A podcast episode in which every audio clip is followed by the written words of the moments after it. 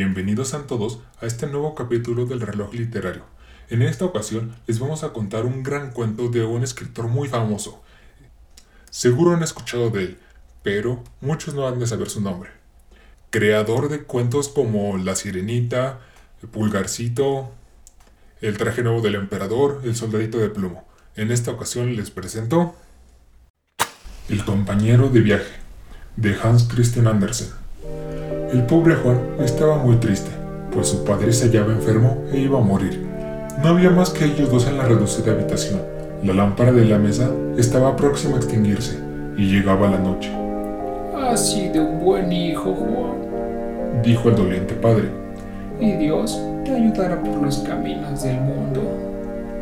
Le dirigió una mirada tierna y grave. Respiró profundamente y expiró. Se habría dicho que dormía. Juan se echó a llorar. Ya nadie le quedaba en la tierra. Ni padre, ni madre, ni hermano, ni hermana. Pobre Juan. Arrodillado junto al lecho, besaba la fría mano de su padre muerto y derramaba amargas lágrimas, hasta que al final se le cerraron los ojos y se quedó dormido, con la cabeza apoyada en el duro barrote de la cama. Tuvo un sueño muy raro. Juan vio como el sol y la luna se inclinaban ante él y vio a su padre rebosante de salud y riéndose, con aquella risa suya cuando se sentía contento. Una hermosa muchacha, con una corona de oro en el largo y reluciente cabello, tendió la mano a Juan mientras el padre le decía, Mira qué novia tan bonita tienes, es la más bella del mundo entero. Entonces se despertó. El alegre cuadro se había desvanecido.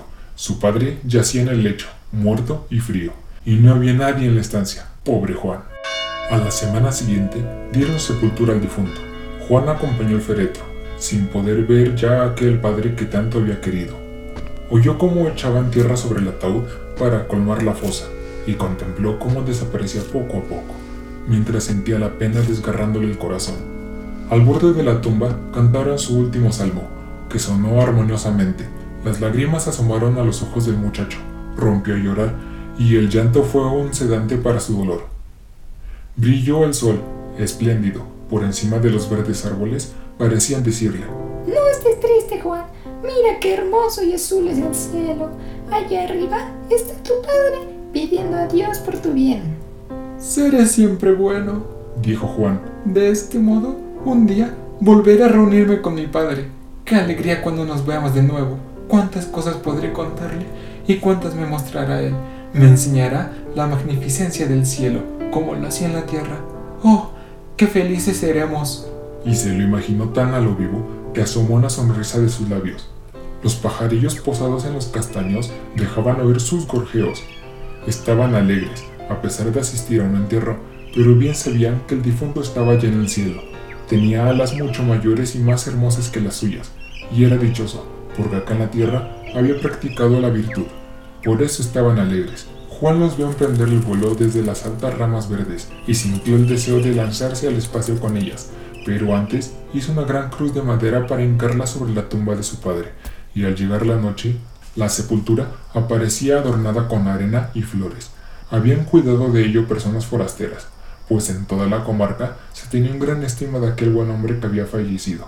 De madrugada hizo Juan su modesto equipaje, y se ató al cinturón su pequeña herencia, 50 florines y unos peñiques en total.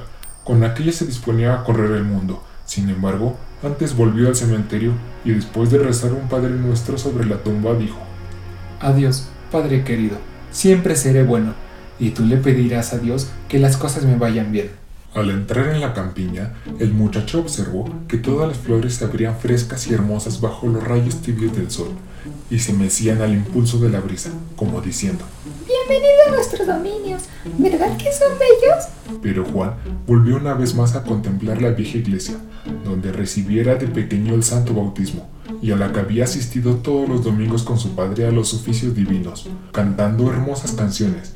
En lo alto del campanario vio, en una abertura, al duende del templo, de pie, con su pequeña gorra roja, y resguardándose el rostro con el brazo de los rayos del sol que le daba en los ojos. Juan le dijo adiós con una inclinación de cabeza. El duendecillo agitó la gorra colorada y poniéndose una mano sobre el corazón, con la otra le envió muchos besos para darle a entender que le deseaba un viaje muy feliz y mucho bien. Pensó entonces Juan en las bellezas que viera en el amplio mundo y siguió su camino, mucho más allá de donde llegara jamás. No conocía los lugares por los que pasaba, ni las personas con quienes se encontraba. Todo era nuevo para él. La primera noche hubo de dormir sobre un montón de heno. En pleno campo, otro lecho no había, pero era muy cómodo, pensó. El propio rey no estaría mejor.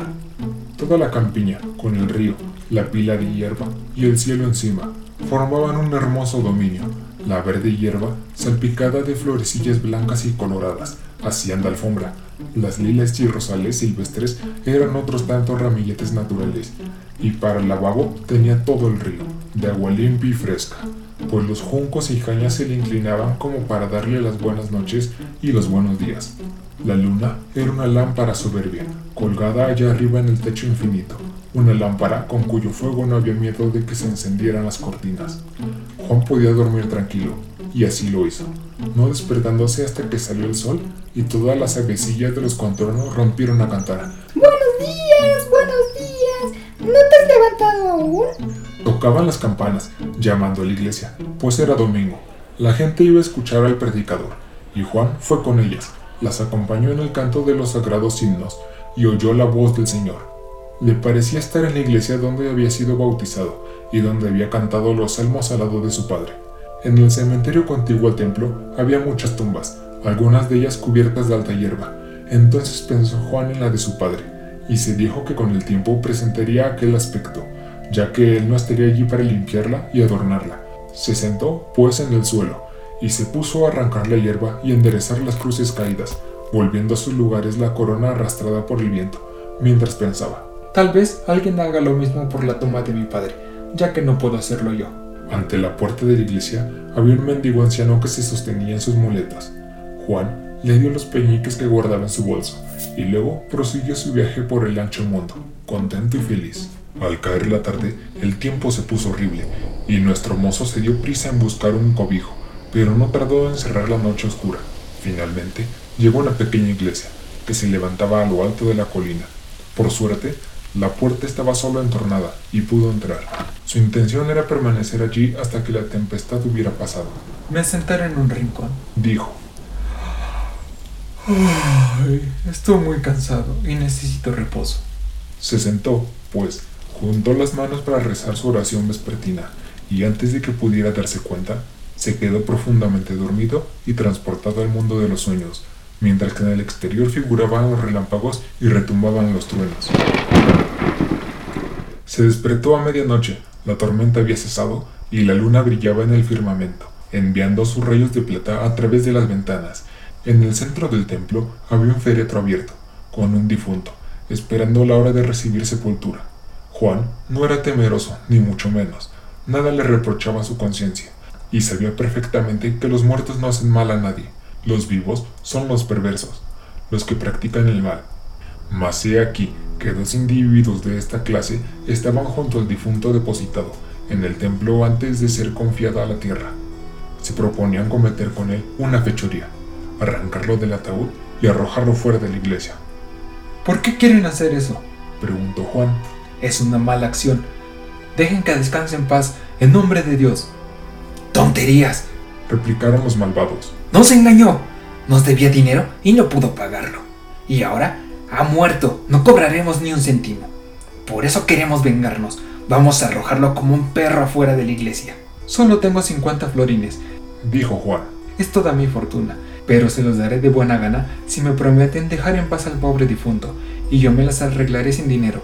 Estoy muy sano y fuerte, y no me faltará la ayuda de Dios. Bien. Replicaron los dos impios. Si te vienes a pagar su deuda, no le haremos nada. Te lo prometemos. Embolsaron el dinero que les dio Juan y riéndose a carcajadas de aquel magnánimo infeliz, siguieron su camino. Juan colocó nuevamente el cadáver en el féretro, con las manos cruzadas sobre el pecho e, inclinándose ante él, se alejó contento a través del bosque. En derredor, donde quiera que llegaban los rayos de la luna, filtrándose por entre el follaje, veía jugar alegremente a los duendecillos, que no huían de él, pues sabían que era un muchacho bueno e inocente. Son solo los malos de quien los duendes no se dejan ver. Algunos no eran más grandes que el ancho de un dedo, y llevaban sujeto el largo y rubio cabello con peinetas de oro. De dos en dos se balanceaban en equilibrio sobre las abultadas gotas de rocío, depositadas sobre las hojas y los tallos de hierba. A veces, una de las gotas caía al suelo por entre las largas hierbas, y el incidente provocaba grandes risas y alboroto entre los minúsculos personajes. ¡Qué delicia! Se pusieron a cantar, y Juan reconoció enseguida las bellas melodías que aprendiera de niño. Grandes arañas multicolores, con argenteas coronas en la cabeza, hilaban de seto a seto largos puentes colgantes y palacios que, al recoger el tenue rocío, brillaban como nítido cristal a los claros rayos de la luna. El espectáculo duró hasta la salida del sol. Entonces los duendecillos se desaparecieron entre los capullos de las flores, y el viento se hizo cargo de sus puentes y palacios, que volaron por los aires convertidos en telarañas. En estas, Juan había salido ya del bosque, cuando a su espalda resonó una recia voz de hombre. Hola, compañero, ¿a dónde vamos? Por esos mundos de Dios, respondió Juan. No tengo ni padre ni madre, y soy pobre, pero Dios me ayudará. También yo voy a correr el mundo, dijo el forastero. ¿Quieres que lo hagamos en compañía? Bueno, asintió Juan, y siguieron juntos. No tardaron en simpatizar, pues los dos eran buenas personas. Juan observó muy pronto, empero, que el desconocido era mucho más inteligente que él. Había corrido casi todo el mundo y sabía de todas las cosas inimaginables. El sol estaba ya muy alto sobre el horizonte cuando se sentaron al pie de un árbol para desayunar. Y en aquel mismo momento se les acercó una anciana que andaba muy encorvada, sosteniéndose de una muletilla, y llevando en la espalda unas de leña que había recogido en el bosque. Llevaba el delantal recogido y atado por delante, y Juan observó que por él asomaban tres largas varas de sauce envueltas en hojas de helecho. Llegada a donde ellos estaban, resbaló y cayó, empezando a quejarse lamentablemente. La pobre se había roto una pierna. Juan propuso enseguida trasladar a la anciana a su casa, pero el forastero, abriendo su mochila, dijo que tenía un ungüento con el cual, en un santiamén, curaría la pierna rota, de tal modo que la mujer podría regresar a su casa por su propio pie, como si nada le hubiera ocurrido. Solo pedía, en pago, que le regalase las tres varas que llevaba en el delantal. Pides mucho, objetó la vieja, acompañando las palabras con un raro gesto de la cabeza. No le hacía Grecia ceder las tres varas, pero tampoco resultaba muy agradable seguir en el suelo con la pierna fracturada. Le dio, pues, las tres varas, y apenas el ungüento hubo tocando la fractura, se incorporó la abuela y se echó a andar mucho más ligera que antes, y todo por virtud de la pomada, pero hay que advertir que no es una pomada de las que se venden en la botica. ¿Para qué quieres las varas? preguntó Juan a su compañero. Son tres bonitas varas, contestó el otro. Me gustan. ¿Qué quieres que te diga? Soy así de extraño. Y prosiguieron un buen trecho. Se está preparando una tormenta, exclamó Juan, señalando hacia adelante. ¡Qué nubarrones más cargados! No, respondió el compañero. No son nubes, sino montañas, montañas altas y magníficas, cuyas cumbres rebasan las nubes y están rodeadas de una atmósfera serena. Es maravilloso, créeme, mañana ya estaremos allí. Pero no estaban tan cerca como parecía. Un día entero tuvieron que caminar para llegar a su pie. Los oscuros bosques trepaban hasta las nubes y había rocas enormes, tan grandes como una ciudad. Debía ser muy cansado subir allá arriba, y así Juan y su compañero entraron en la posada. Tenían que descansar y reponer fuerzas para la jornada que les aguardaba. En la sala de la hostería se había reunido mucho público, pues estaba actuando un titiritero. Acababa de montar su pequeño escenario, y la gente se hallaba sentada alrededor, dispuesta a presenciar el espectáculo. En primera fila estaba sentado un gordo carnicero, el más importante del pueblo, con su gran perro mastín echado a su lado, el animal tenía aspecto feroz y los grandes ojos abiertos, como el resto de los espectadores. Empezó la linda comedia, en la que intervinieron un rey y una reina, sentados en un trono magnífico, con sendas coronas de oro en la cabeza y vestidos con ropajes de larga cola, como corresponda a tan ilustres personajes. Lindísimos muñecos de madera, con ojos de cristal y grandes bigotes, aparecían en las puertas abriéndolas y cerrándolas, para permitir a la entrada de aire fresco. Era una comedia muy bonita y nada triste. Pero he aquí que al levantarse la reina y avanzar por la escena, sabe Dios lo que creerá el mastín, pero lo cierto es que se soltó de su amo el carnicero, se plantó en un salto al teatro y cogiendo a la reina por el tronco, ¡crack! La despedazó en un momento, espantoso. El pobre titiritero quedó asustado y muy contrariado por su reina, pues era la más bonita de sus figuras, y el perro la había decapitado. Pero cuando, más tarde, el público se retiró, el compañero de Juan dijo que repararía el mal, y sacando su frasco, untó la muñeca con el ungüento tan maravilloso que había curado la pierna de la vieja. Y en efecto, no bien estuvo la muñeca untada, quedó de nuevo entera, e incluso podía mover todos los miembros sin necesidad de tirar el cordón. Se había dicho que era una persona viviente, solo que no hablaba. El hombre de los títeres se puso muy contento. Ya no necesitaba sostener aquella muñeca, que hasta sabía bailar por sí sola. Ninguna otra figura podía hacer tanto. Por la noche, cuando todos los huéspedes estuvieron acostados, se oyeron unos suspiros profundísimos y tan prolongados que todo el mundo se levantó para ver quién los exhalaba. El titiritero se dirigió a su teatro, pues de él salían las quejas. Los muñecos, el rey y toda la comparsería estaban revueltos, y eran ellos los que así suspiraban, mirando fijamente los ojos de vidrio, pues querían que también se les untase un poquitín de maravillosa pomada, como la reina, para poder moverse por su cuenta. La reina, cinco de rodillas y levantando su magnífica corona, imploró: Quédate con ella, pero unta a mi esposo y a los cortesanos. El pobre propietario del teatro se le salieron las lágrimas, pues la escena era en verdad conmovedora. Fue en busca del compañero de Juan y le prometió toda la recaudación de la velada siguiente si se avenía a untarle, aunque solo fuese cuatro o cinco muñecos. Pero el otro le dijo que por toda recompensa solo quería al gran sable que llevaba al cinto. Cuando lo tuvo, aplicó el ungüento a seis figuras, las cuales empezaron a bailar enseguida, con tanta gracia que las muchachas de veras que lo vieron las acompañaron en la danza, y bailaron el cochero y la cocinera, el criado y la criada, y todos los huéspedes, hasta la misma Badila y las tenazas. Si bien éstas se fueron al suelo en los primeros pasos, fue una noche alegre desde luego. A la mañana siguiente, Juan y su compañero de viaje se despidieron de la compañía y echaron cuesta arriba por entre los espesos bosques de abeto. Llegaron a tanta altura que las torres de la iglesia se veían a fondo como diminutas vallas rojas destacando en medio del verdor, y su mirada pudo extenderse a muchas, muchas millas, hasta tierras que jamás había visto. Tanta belleza y magnificencia nunca la había visto Juan. El sol parecía más cálido en aquel aire puro. El mozo oía los cuernos de los cazadores resonando entre las montañas, tan claramente que las lágrimas asomaron a sus ojos y no pudo por menos de exclamar. Dios santo y misericordioso, quisiera besarte por tu bondad con nosotros y por toda esa belleza que, para nosotros también, has puesto en el mundo. El compañero de viaje permanecía a su vez con las manos juntas contemplando, por encima del bosque y las ciudades, la lejanía inundada por el sol. Al mismo tiempo, oyeron encima de sus cabezas un canto prodigioso, y al mirar a las alturas descubrieron flotando en el espacio a un cisne blanco que cantaba como jamás oyeron hacer a otra ave. Pero aquellos sonares fueron debilitándose progresivamente, y el hermoso cisne, inclinando la cabeza, descendió con lentitud y fue a caer muerto a sus pies. ¡Qué alas tan espléndidas! exclamó el compañero. Mucho dinero valdrán, tan blancas y grandes. Voy a llevármelas. ¿Ves ahora cómo estuve acertando al hacerme con el sable? Cortó las dos alas del cisne muerto y se las guardó. Caminaron millas y millas montes a través, hasta que por fin vieron ante ellos una gran ciudad, con cientos de torres que brillaban al sol cual si fueran de plata.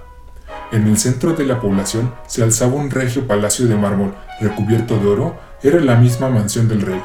Juan y su compañero no quisieron entrar enseguida en la ciudad, sino que se quedaron fuera, en una posada, para asearse, pues querían tener un buen aspecto al andar por las calles. El posadero les contó que el rey era una excelente persona, incapaz de causar mal a nadie, pero en cambio, su hija, ay, Dios nos guarde, era una princesa perversa. Belleza no le faltaba, y en el punto de hermosura ninguna podía compararse con ella. Pero, ¿de qué le servía? Era una bruja, culpable de la muerte de numerosos y opuestos príncipes. Permitía que todos los hombres le pretendieran. Todos podían presentarse, ya fuesen príncipes o mendigos. Lo mismo daba, pero tenían que adivinar tres cosas que ella se había pensado.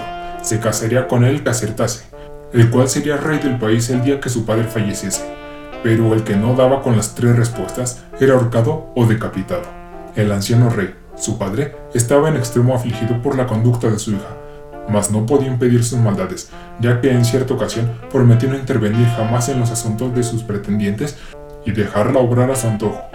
Cada vez que se presentaba un príncipe para someterse a la prueba, era colgado o se le cortaba la cabeza, pero siempre se le había prevenido y se veía bien a lo que se exponía. El viejo rey estaba tan amargado por tanta tristeza y miseria que todos los años permanecía un día entero de rodillas, junto con sus soldados, rogando por la conservación de la princesa. Pero nada conseguía. Las viejas que bebían aguardiente, en señal de duelo, lo teñían de negro antes de llevárselo a la boca, más no podían hacer. ¡Qué horrible princesa! exclamó Juan. Una buena azotiza. He aquí lo que necesita. Si yo fuese rey, pronto cambiaría. De pronto se oyó un gran griterío en la carretera. Pasaba la princesa, en realidad tan hermosa que todo el mundo se olvidaba de su maldad y se ponía a vitorearla. La escoltaban doce hermosas doncellas, todas vestidas de blanca seda y cabalgando en caballos blancos con azabache. Mientras, la princesa montaba un corcel blanco como la nieve, adornado con diamantes y rubíes. Su traje de amazona era de oro puro, y el látigo que sostenía en la mano relucía como un rayo de sol mientras la corona que ceñía en su cabeza centellaba como las estrellitas del cielo, y el manto que le cubría estaba hecho de miles de bellísimas alas de mariposa. Y, sin embargo, ella era mucho más hermosa que todos los vestidos. Al verla, Juan se puso todo colorado, por la sangre que fluyó a su rostro, y apenas pudo articular una palabra. La princesa era exactamente igual que aquella bella muchacha con la corona de oro que había visto en sus sueños la noche de la muerte de su padre. La encontró indeciblemente hermosa, y en el acto quedó enamorado de ella. Era imposible, pensó, que fuese una bruja, capaz de mandar a ahorcar o decapitar a los que no adivinaban sus acertijos. Todos están en facultades para solicitarla, incluso el más pobre de los mendigos. Iré, pues, al palacio. No tengo remedio. Todos insistieron en que no lo hiciera, pues sin duda correría la suerte de los otros. También su compañero de ruta trató de disuadirlo, pero Juan, seguro de que todo se resolvería bien, se cepilló los zapatos y la chaqueta, se lavó la cara y las manos, se peinó el bonito cabello rubio y se encaminó a la ciudad y al palacio. Adelante, gritó el anciano rey al llamar Juan a la puerta. La abrió el mozo y el soberano salió a recibirlo, en bata de noche y zapatillas bordadas. Llevaba en la cabeza la corona de oro y en una mano el cetro, en la otra el globo imperial. un momento. dijo poniéndose el globo debajo del brazo para poder alargar la mano a Juan. Pero no bien supo que se trataba de un pretendiente, prorrumpió a llorar con tal violencia que el cetro y el globo cayeron al suelo y hubo que secarse los ojos con la bata de dormir. Pobre viejo, No lo intentes. Le dijo. Acabarás malamente como los demás. Ven y verás lo que te espera. y condujo a Juan al jardín recreo de la princesa. Horrible espectáculo. De cada árbol colgaban tres o cuatro príncipes que, habiendo solicitado a la hija del rey, no había acertado a contestar sus preguntas. A cada ráfaga de viento matraqueaban los esqueletos, por lo que los pájaros asustados nunca acudían al jardín. Las flores estaban atadas a huesos humanos, y en las macetas los cráneos exhibían su risa macabra. ¡Qué extraño jardín para una princesa! ¿Ya lo ves? dijo el rey. Te espera la misma suerte que a todos esos. Mejor es que renuncies. Me haría sufrir mucho, pues no puedo soportar estos horrores. Juan besó la mano al bondadoso monarca y le dijo que sin duda las cosas marcharían bien, pues estaba apasionadamente prendado a la princesa. En esto llegó ella al palacio, junto con sus damas. El rey y Juan fueron a su encuentro, a darle los buenos días. Era maravilloso mirarla. Tendió la mano al mozo y éste quedó mucho más persuadido aún de que no podía tratarse de una perversa hechicera, como sostenía la gente. Pasaron luego a la sala de piso superior y los criados sirvieron confituras y pasta seca, pero el rey estaba tan afligido que no pudo probar nada, además de que las pastas eran demasiado duras para sus dientes. Se convino en que Juan volviera al palacio la mañana siguiente. Los jueces y todo el consejo estarían reunidos para presenciar la marcha del proceso. Si la cosa iba bien, Juan tendría que comparecer dos veces más, pero hasta entonces nadie había acertado la primera pregunta, y todos se habían perdido la vida. A Juan no le preocupó, ni por un momento, la idea de cómo marcharían las cosas, Antes bien, estaba alegre, pensando tan solo en la bella princesa, seguro de que Dios la ayudaría. ¿De qué manera? Lo ignoraba y prefería no pensar en ello. Iba bailando por la carretera de regreso a la posada, donde lo esperaba su compañero. El muchacho no encontró palabras para encomiar la amabilidad con que lo recibiera la princesa y describir su hermosura. Anhelaba estar ya al día siguiente en el palacio para probar su suerte con el acertijo, pero su compañero meneó la cabeza, profundamente afligido. Te quiero bien, dijo. Confiaba de que podríamos seguir juntos mucho tiempo. Y he aquí que voy a perderte, mi pobre querido Juan. Me dan ganas de llorar, pero no quiero turbar tu alegría en esta última velada que estamos juntos. Estaremos alegres, muy alegres. Mañana, cuando te hayas marchado, podré llorar cuanto quiera. Todos los habitantes de la ciudad se habían enterado de la llegada de un nuevo pretendiente a la mano de la princesa, y una gran congoja reinaba por doquier. Se cerró el teatro, las pasteleras cubrieron sus mazapanes con crespón, el rey y los sacerdotes rezaron arrodillados en los templos.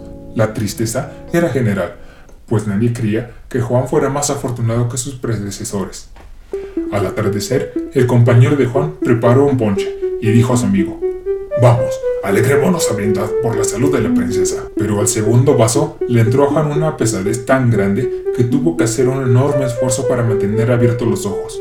Basta que quedó sumido en el profundo sueño. Su compañero lo levantó con cuidado de la silla y lo llevó a la cama. Luego, cerrada ya la noche, cogió las grandes alas que había cortado del cisne y se las sujetó a la espalda. Se metió en el bolsillo la más grande de las varas recibidas de la vieja de la pierna rota, abrió la ventana y echándose a volar por encima de la ciudad, se dirigió al palacio.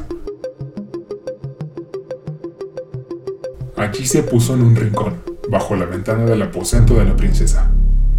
En la ciudad reinaba el más profundo silencio. Dieron las doce menos cuatro en el reloj, se abrió la ventana y la princesa salió volando envuelta de un manto largo blanco, con unas alas negras, alejándose en dirección a una alta montaña. El compañero de Juan se hizo invisible para que la doncella no pudiera notar su presencia, y se lanzó en su persecución. Cuando la alcanzó, se puso a azotarla con su vara, con tanta fuerza que la sangre fluía en su piel. ¡Qué viajecito! El viento extendía el manto en todas direcciones, a modo de una gran vela de barco a cuyo través brillaba la luz de la luna. ¡Qué manera de granizar! exclamaba la princesa en cada azote, y bien empleado le estaba.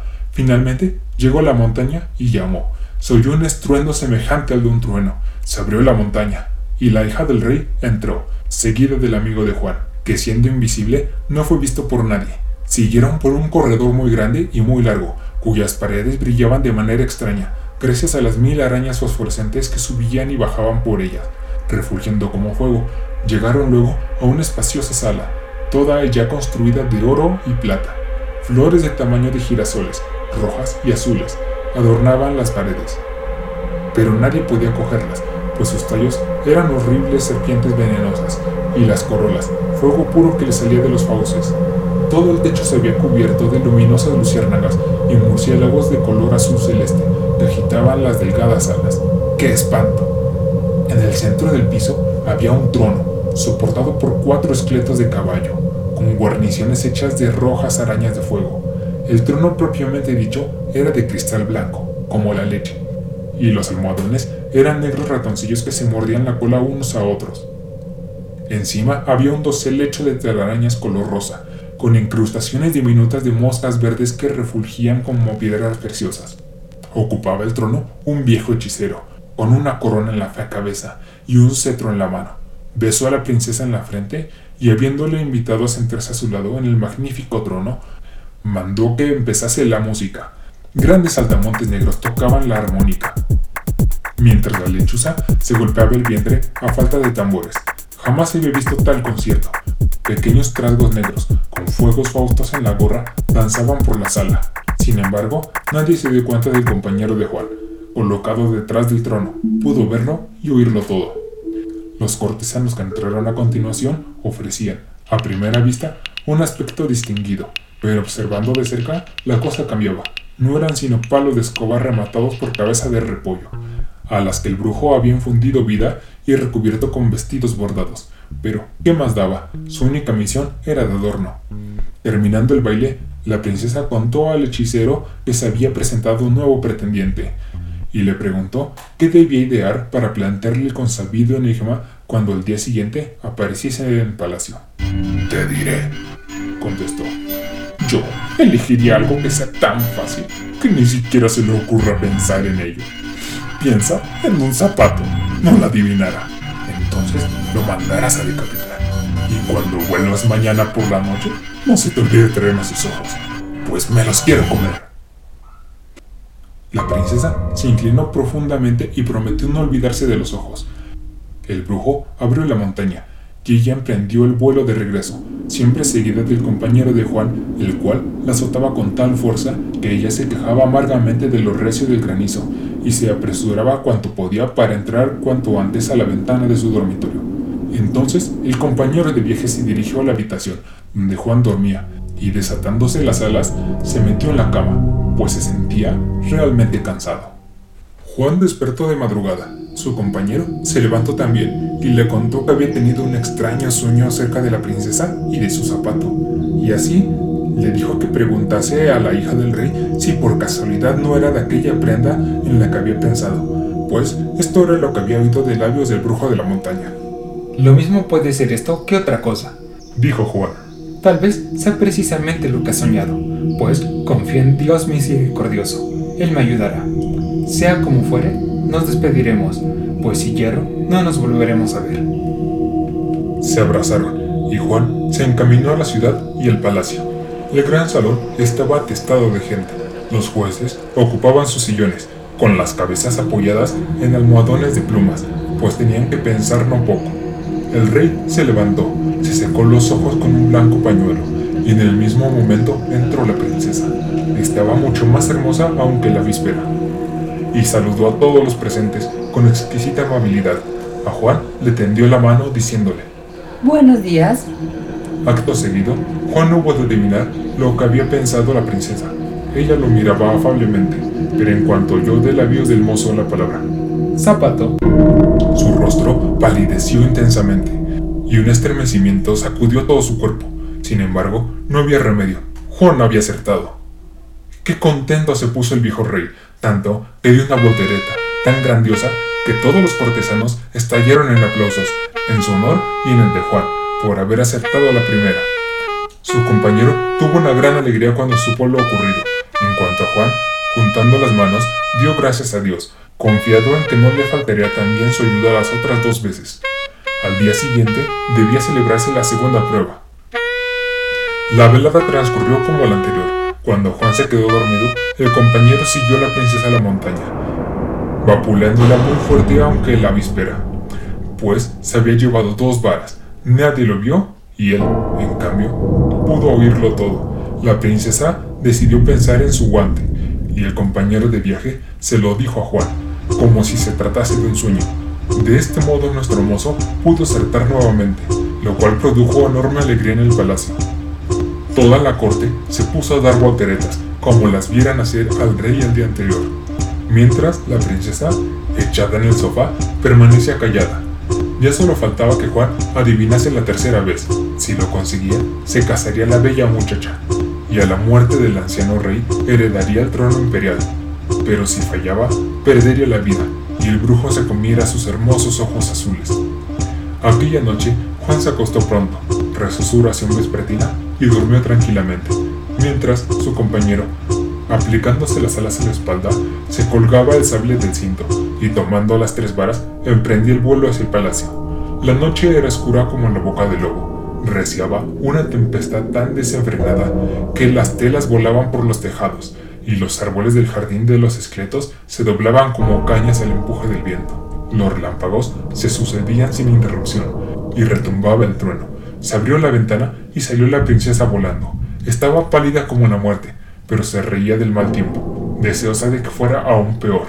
Su blanco manto se arremolinaba en el aire, cual una amplia vela. Mientras, el amigo de Juan la azotaba furiosamente con las tres varas, de tal modo que la sangre caía a gotas a la tierra, y ella apenas podía sostener el Por fin llegó a la montaña. ¡Qué tormenta y qué manera de granizar! exclamó. Nunca había salido con un tiempo semejante. Todos los sucesos son malos, dijo el brujo. Entonces ella le contó que Juan había acertado por segunda vez. Si el día siguiente acertaba también, habría ganado, y ella no podría volver nunca más a la montaña ni repetir aquellas artes mágicas. Por ello estaba tan afligida. No lo adivinará, exclamó el hechicero. Pensaré algo que jamás puede ocurrírsele, a menos que sea un encantador más grande que yo. Pero ahora, a divertirnos. Y cogiendo a la princesa por ambas manos, bailaron con todos los pequeños trasgos y fuegos fautosos que se hallaban en la sala. Las rojas arañas saltaban a las paredes como el mismo regocijo, y se habría dicho el centello de flores de fuego. Las lechuzas tamborillaban, silbaban los grillos, y los negros saltamontes soplaban con todas sus fuerzas en las armónicas. Fue un baile bien animado. Terminando el goljorio, la princesa hubo de volverse, pues de lo contrario le echarían de menos en el palacio. El hechicero dijo que la acompañaría y harían el camino juntos. Emprendieron el vuelo en medio de la tormenta, y el compañero de Juan le sacudió de lo lindo con las tres varas. Nunca había recibido el brujo a las espaldas una granizada como aquella. Al llegar al palacio y despedirse de la princesa, le dijo al oído, piensa en mi cabeza. Pero el amigo de Juan lo oyó, y en el mismo momento en que la hija del rey entraba en su dormitorio, y el brujo se disponía a volverse, agarrándolo por la lengua barba negra, ¡zas! De un sablazo le separó la horrible cabeza de los hombros, sin que el mago lograse verlo. Luego arrojó el cuerpo al lago, para pasto de los peces, pero la cabeza solo la sumergió en el agua y envolviéndolo luego en un pañuelo, se dirigió a la posada y se acostó. A la mañana siguiente entregó el envoltorio a Juan, diciéndole que no lo abriese hasta que la princesa le preguntase en qué había pensado. Había tanta gente en la amplia sala que estaban, como suele decirse, como sardinas en barril. El consejo, en pleno, aparecía sentado en sus poltronas de blandos almohadones, y el anciano rey llevaba un vestido nuevo. La corona de oro y el cetro habían sido pulimentados, y todo presentaba aspecto de gran solemnidad. Solo la princesa estaba lívida, y se había ataviado con un ropaje negro como ala de cuervo. Se habría dicho que asistía a un entierro. ¿En qué pienso? preguntó a Juan. Por toda contestación, este desató el pañuelo, y él mismo quedó horrorizado al ver la fea cabeza del hechicero. Todos los presentes se estremecieron, pues verdaderamente era horrible. La princesa continuó erecta como una estatua de piedra, sin pronunciar palabra. Al final se puso de pie y tendió la mano a Juan, pues había acertado. Sin mirarlo, dijo en voz alta con un suspiro. Desde hoy, Juan es mi señor. Esta noche se celebrará la boda. Eso está bien, exclamó el anciano rey. Así se hacen las cosas. Todos los asistentes prorrumpieron en vitores. La banda de la guardia salió a tocar por las calles. Las campanas fueron echadas al vuelo y las pasteleras quitaron los crespones que cubrían sus tortas, pues reinaba general alegría. Pusieron en el centro de la plaza del mercado tres bueyes asados, rellenos de patos y pollos, y cada cual fue autorizado a comerse una tajada. De las fuentes fluyó dulce vino, y el que compraba una rosca en la panadería era obsequiado con seis grandes bollos, de pasas además. Al atardecer se iluminó toda la ciudad, y los soldados dispararon salvas con los cañones.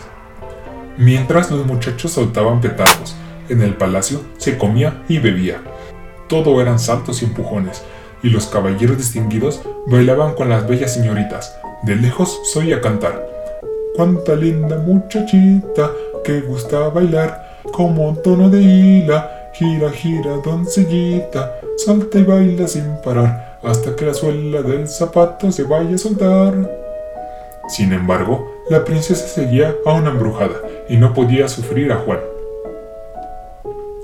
Pero el compañero de viaje no había olvidado este detalle y dio a Juan tres plumas de las alas del cisne y una botellita que contenía unas gotas, diciéndole que mandase a colocar junto a la cama de la princesa un gran barril lleno de agua, y que cuando ella se dispusiera a acostarse, le diese un empujoncito de manera que cayese el agua, en la cual la sumergiría por tres veces, después de haberle echado las plumas y las gotas.